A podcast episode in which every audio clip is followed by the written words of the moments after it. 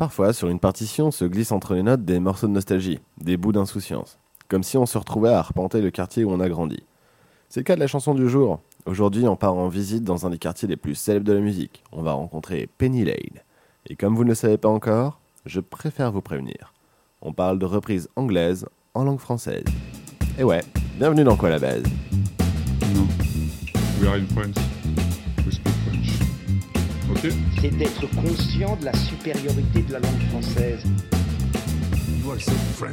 Quoi la baise Vous l'aurez sûrement compris, aujourd'hui on va parler Beatles. Est-il nécessaire de vous les présenter? Beatles, auditeurs. Auditeurs, les Beatles.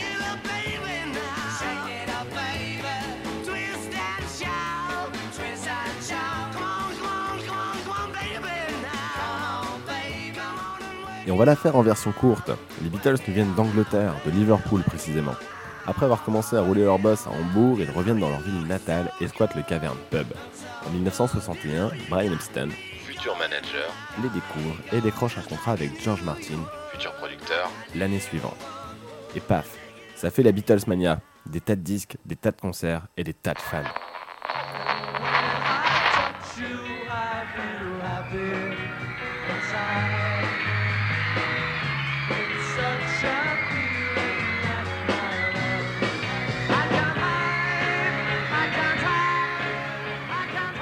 Et la Beatles mania, ça peut être fatigant avec ce gros tas de tas. Donc après des concerts où ils ne s'entendaient même plus jouer, John, Paul, George et Ringo décident d'arrêter les tournées et de se concentrer sur le studio. N'ayant plus la contrainte technique de rejouer les morceaux en live, Ils pourront repousser les limites de l'enregistrement. ils entrent donc en studio fin novembre 1966 pour les sessions d'enregistrement qui deviendra Sgt Pepper's Lonely Heart Club Band. Et je vous invite à descendre ici.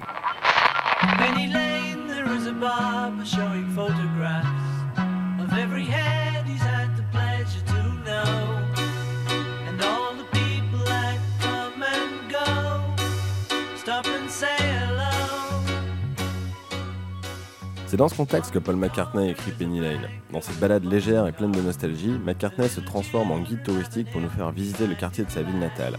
À l'époque, Penny Lane était une artère commerciale de Liverpool. Il y avait un dépôt de bus où les Beatles étaient obligés de passer pour se rendre visite les uns aux autres. Avant le tata, quoi. Alors McCartney a écrit cette chanson au piano et à la nostalgie pour se rappeler de cette époque.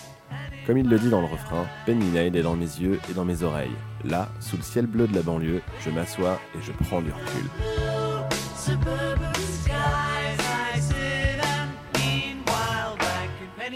Mais la nostalgie, ça peut transformer les souvenirs. Dans sa visite guidée, McCartney nous présente aux commerçants du quartier. Le coiffeur, le banquier, le pompier l'infirmière. Tout le monde se connaît. Et tout est écrit dans un style artistique et comique à la fois. Ce qui donne une visite surréaliste. Penny Lane, c'est une ouverture de comédie musicale en fait.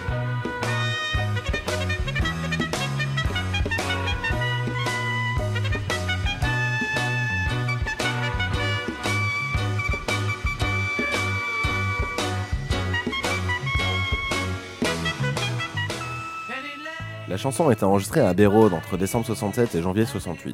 En plus du piano, de la batterie, de la basse et de la guitare, on peut entendre des hautbois, des corps anglais, de la contrebasse, de la flûte et du bugle. Vous voyez, Pour repousser les limites de l'enregistrement. Mais surtout, Penny Lane, c'est un solo de trompette qui se démarque lors du pont. N'ayant pas écrit ce fameux solo, Paul McCartney aurait chanté ce qu'il imaginait pendant que George Martin retranscrivait la partition. Et ce fut David Mason, musicien du London Philharmonia, qui l'enregistra. La légende raconte qu'il aurait touché 27 livres 50 pour sa journée d'enregistrement. Les producteurs, inquiets de n'avoir rien sorti depuis août 1966, décident de sortir un single en février 67. Penny étant finie, elle sera élue avec Strawberry Field Forever pour former un double face A. Les deux chansons auront la même force et les radios les diffuseront toutes les deux. Bref, attiser l'engouement pour la sortie de l'album. Et malheureusement, aucune des deux chansons ne se retrouvera sur l'album au final.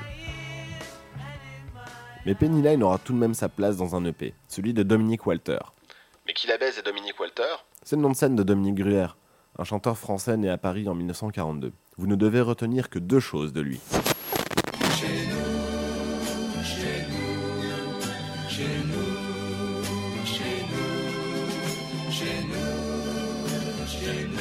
C'est vraiment une chance qu'on ait fait connaissance lorsqu'aux dernières vacances Tu es venu en France. tu es venu chez nous. Merde. traversant La première, c'est qu'il était le représentant de la France lors du concours Eurovision de la chanson de 1966.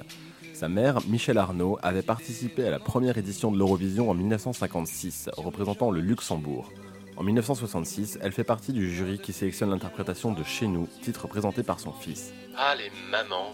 Avec un point donné par Monaco, il termine 16ème de la compétition sur 18 participants, les deux derniers ayant fait 0 points. C'est à l'époque le plus mauvais score de la France à l'Eurovision. leur recours, il n'empêche que l'on s'aime et qu'on peut sans problème se marier quand même, comme on le fait chez nous. La seconde chose à retenir, c'est qu'il a été un interprète de Serge Gainsbourg. C'est-à-dire que Serge Gainsbourg lui a écrit 7 chansons, dont Les Petits Boudins, Plus dur sera le chut et La plus belle fille du monde n'arrive pas à la cheville d'un cul-de-jet. Comment? C'est simple.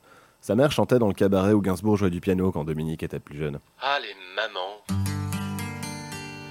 Dans mon agenda, quand j'en pique un, un petit boudin, je le mets sous mon bras jusqu'au matin. Ce petit boudin, ce petit boudin, un, un, un, ce petit.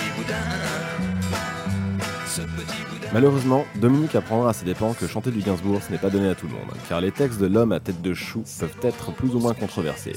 Et ce n'est pas France Gall qui nous dira le contraire. Ces chansons lui donnent une image de chanteur peu sympathique, voire misogyne, qui mettra fin à sa carrière. Et c'est d'ailleurs sur l'EP d'une chanson de Gainsbourg, Les Petits Boudins, qu'on retrouve Penny Lane en phase B en français.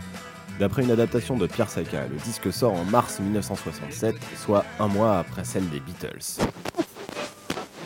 Penny Lane, je t'ai connu chez un grand photographe.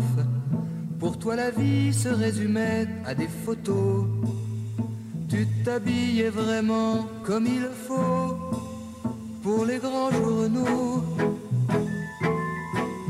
Petit tailleur, ensemble gris et manteau de trois quarts. Chaussures vernies, robe de soirée, pantalon noir.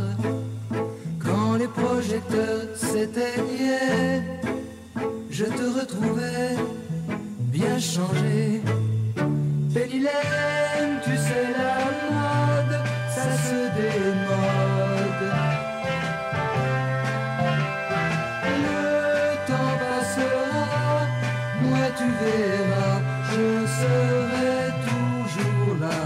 Penny j'en ai assez d'errer tout seul le soir, de n'opposer que ma patience à tes retards. Abandonne un peu ces vitrines et les magazines.